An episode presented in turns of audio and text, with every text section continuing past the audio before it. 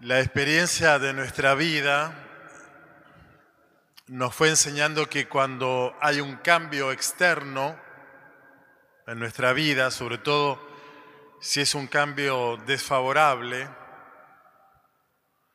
ese cambio pide un cambio interior,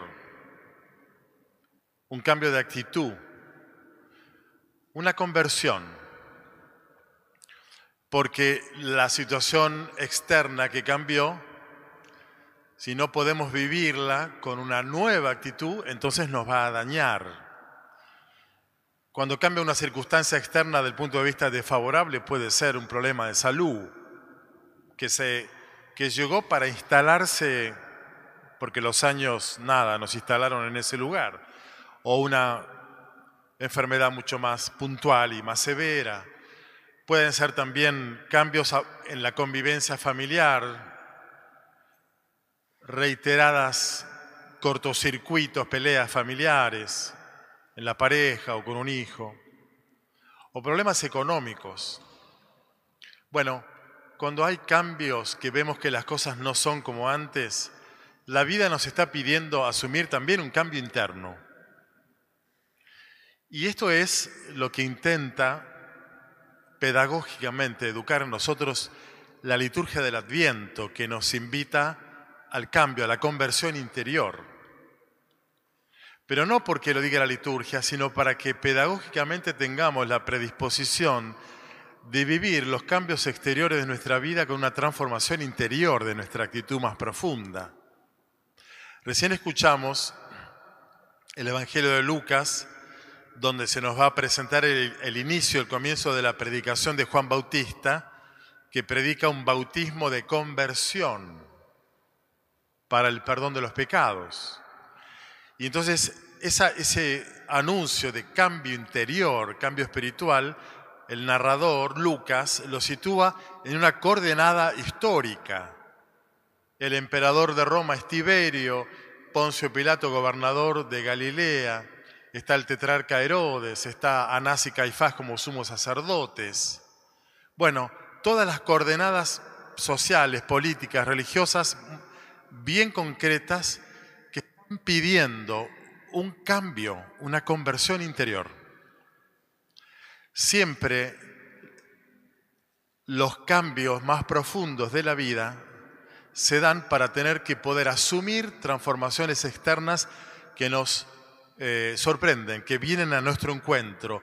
Y entonces ahí es donde Dios tiene que inspirarnos, su palabra seguramente, a través de las circunstancias que están pidiendo una transformación. Hay para mi gusto tres grandes ámbitos en los cuales por lo menos hoy me gustaría ejemplificar cómo una coordenada histórica está pidiendo una transformación interior. Una a nivel más político-social, otra más a nivel familiar, podríamos decir, y otra más a nivel iglesia. A nivel político y social, hay cambios que se vienen sucediendo durante muchos años, cambios de deterioro, creciente pobreza, creciente corrupción e impunidad judicial. Y la Argentina no cambia. Y mientras los ciudadanos, los dirigentes, no cambiemos, no entendamos que, esta adversidad que va creciendo está pidiendo un, cambio interior, bueno, no hay esperanza. La esperanza, la salvación de Dios, como nos dice el Adviento, surge cuando preparamos esa venida del Señor con el cambio interior de actitudes. Porque Dios no puede solucionar el problema de la Argentina, sino que puede inspirar ese cambio interior que mientras no se dé, no haremos más que sufrir o padecer la circunstancia exterior. En el ámbito familiar, bueno, hay una disolución, una degradación de los vínculos familiares. Cada vez los jóvenes se casan menos y los matrimonios se divorcian más. Por supuesto que cada uno con, sus justificaciones y, y siempre comprensivamente podemos descubrir que algo no anda. Lo cierto es que esto divide a la familia, dificulta la crianza de los hijos. La dedicación extrema al trabajo, la carga de sostener una familia en estos tiempos tan difíciles, hace que, bueno, los padres no siempre tengan ánimo eh, resto como para tener una presencia fuerte, decidida, firme, habitual, poderosa desde el punto de vista simbólico en la crianza de sus hijos. Y entonces, cualquiera de ustedes habrá escuchado, yo escucho muchos dirigentes, eh, directivos, perdón, y, docentes de los colegios, cómo cada vez están más preocupados porque padres ausentes delegan en los colegios poco menos que la crianza de sus hijos niños y adolescentes.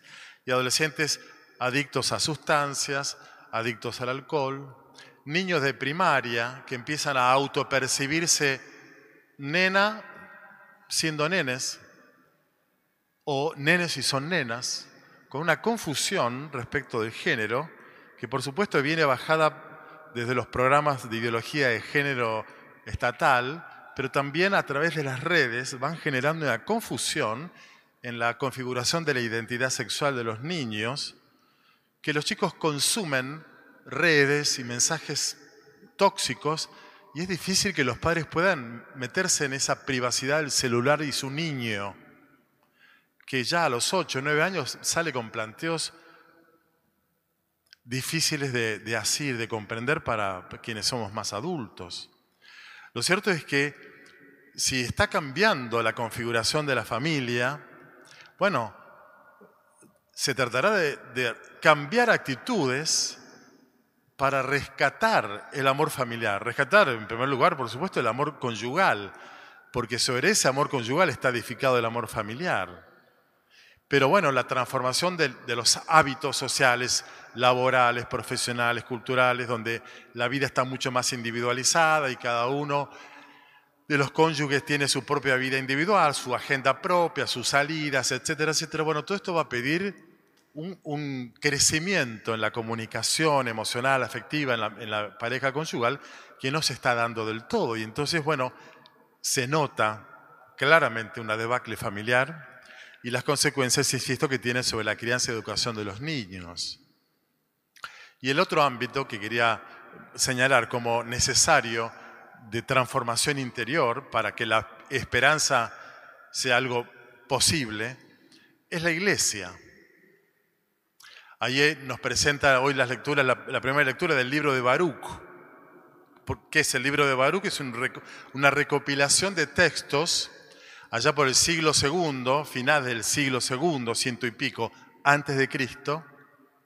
El pueblo judío en Jerusalén oprimido por el imperio Seleucida, muchos judíos desparramados, dispersos, una gran diáspora fuera del territorio de Israel. Los que se quedaron, se quedaron como exilados en su propia tierra porque no tienen derecho, porque tienen que vivir más como esclavos, no pueden ejercer el culto. Bueno, una situación muy dramática que hace que la fe de los judíos que quedaron en esa circunstancia esté puesta a prueba. Y por supuesto, eh, defeccionan en la fe y en la esperanza.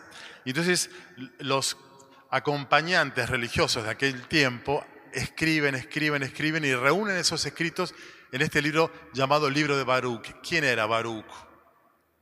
El amanuense, el escriba, que le escribía los textos a Jeremías, seis siglos antes de Cristo. ¿En qué época? Destierro en Babilonia, 70 años exilados, gran diáspora por todo el mundo de judíos, los que fueron exilados están esclavos también ahí, perdiendo la esperanza.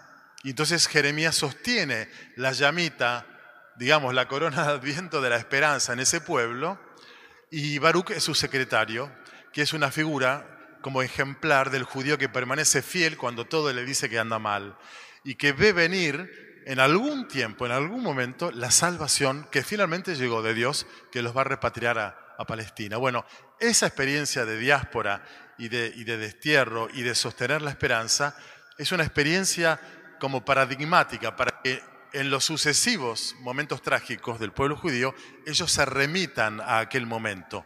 El libro de Baruch está escrito cuatro siglos después en una circunstancia más o menos parecida, donde se los exhorta a los judíos con este texto que escuchamos, con, metáforas poéticas. Cambia tu, tu vestido de luto, revestite de un vestido de gloria, la gloria y la justicia de Dios, ponete una diadema también gloriosa. El Señor viene a salvarnos. Hay que aplanar las colinas y las montañas y elevar los valles. Hay que hacer una movida, diríamos, interior para poder prepararnos al Señor que viene a nosotros. Entonces la esperanza es posible del Dios que viene si nosotros sostenemos la esperanza contra toda esperanza. Mensaje de Baruch. Bueno, leído hoy para nosotros podríamos decir respecto de la iglesia que la iglesia vive un tiempo de exilio y de diáspora de cristianos que desaparecen de la iglesia, que se dispersan que ya no creen más en la iglesia. Y si entonces en alguna época la iglesia excomulgaba al mundo y el mundo entonces eh, estaba en el exilio religioso, hoy es al revés. Hoy el mundo le sacó la tarjeta roja a la iglesia. Hoy la sociedad excomulgó a la iglesia, exiliándola.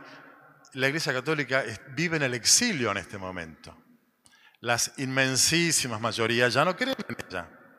Y entonces, frente a este cambio de situación, difícil, adversa, que muchas veces mina la esperanza de curas, catequistas, laicos y qué sé yo, bueno, esto replantea un cambio interior frente a este cambio exterior o un cambio interior, un replanteo.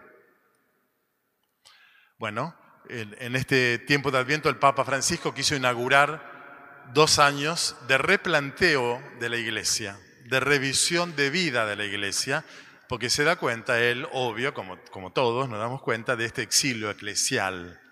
Y entonces genera dos años de camino sinodal, sinodal significa caminar juntos, para revisar aspectos de la vida de la iglesia, ojalá en orden a, provocar cambios que no tengan que ver necesariamente con lo que el populismo reclama de la iglesia, pero sí con lo que Dios está inspirando a la iglesia en este tiempo de tantas transformaciones, donde la iglesia queda como, como fuera de juego.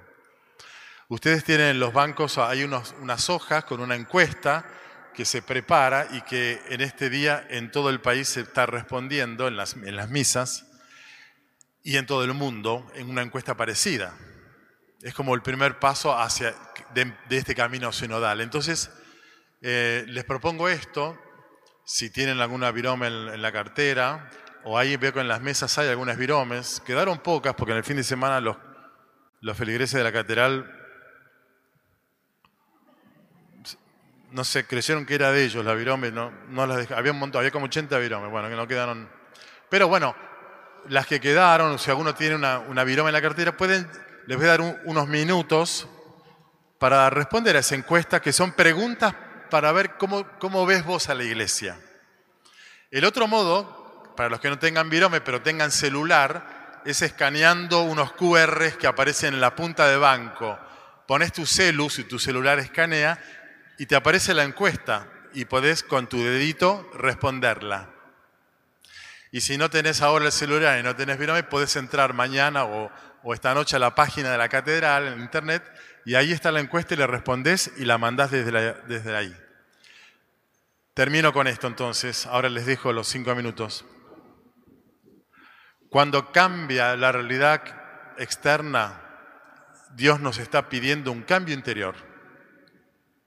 Y si nos disponemos a cambiar, la esperanza resurge de mejorar la vida nacional, de mejorar tu matrimonio y tu familia, de mejorar la vida eclesial. Dios viene a salvarnos cuando encuentra hombres y mujeres dispuestos a la transformación interior, a la conversión. Esto es lo que nos pide el bautista hoy, ¿no? Un bautismo de conversión, de cambio. La metáfora que él propone, propone Lucas es la misma, allanar los caminos bajando montañas, elevando valles, enderezando senderos. Bueno, que hagamos que todos en el nivel que, tengamos que hacerlo, hagamos los retoques y transformaciones interiores que nos ayuden a mejorar nuestra vida.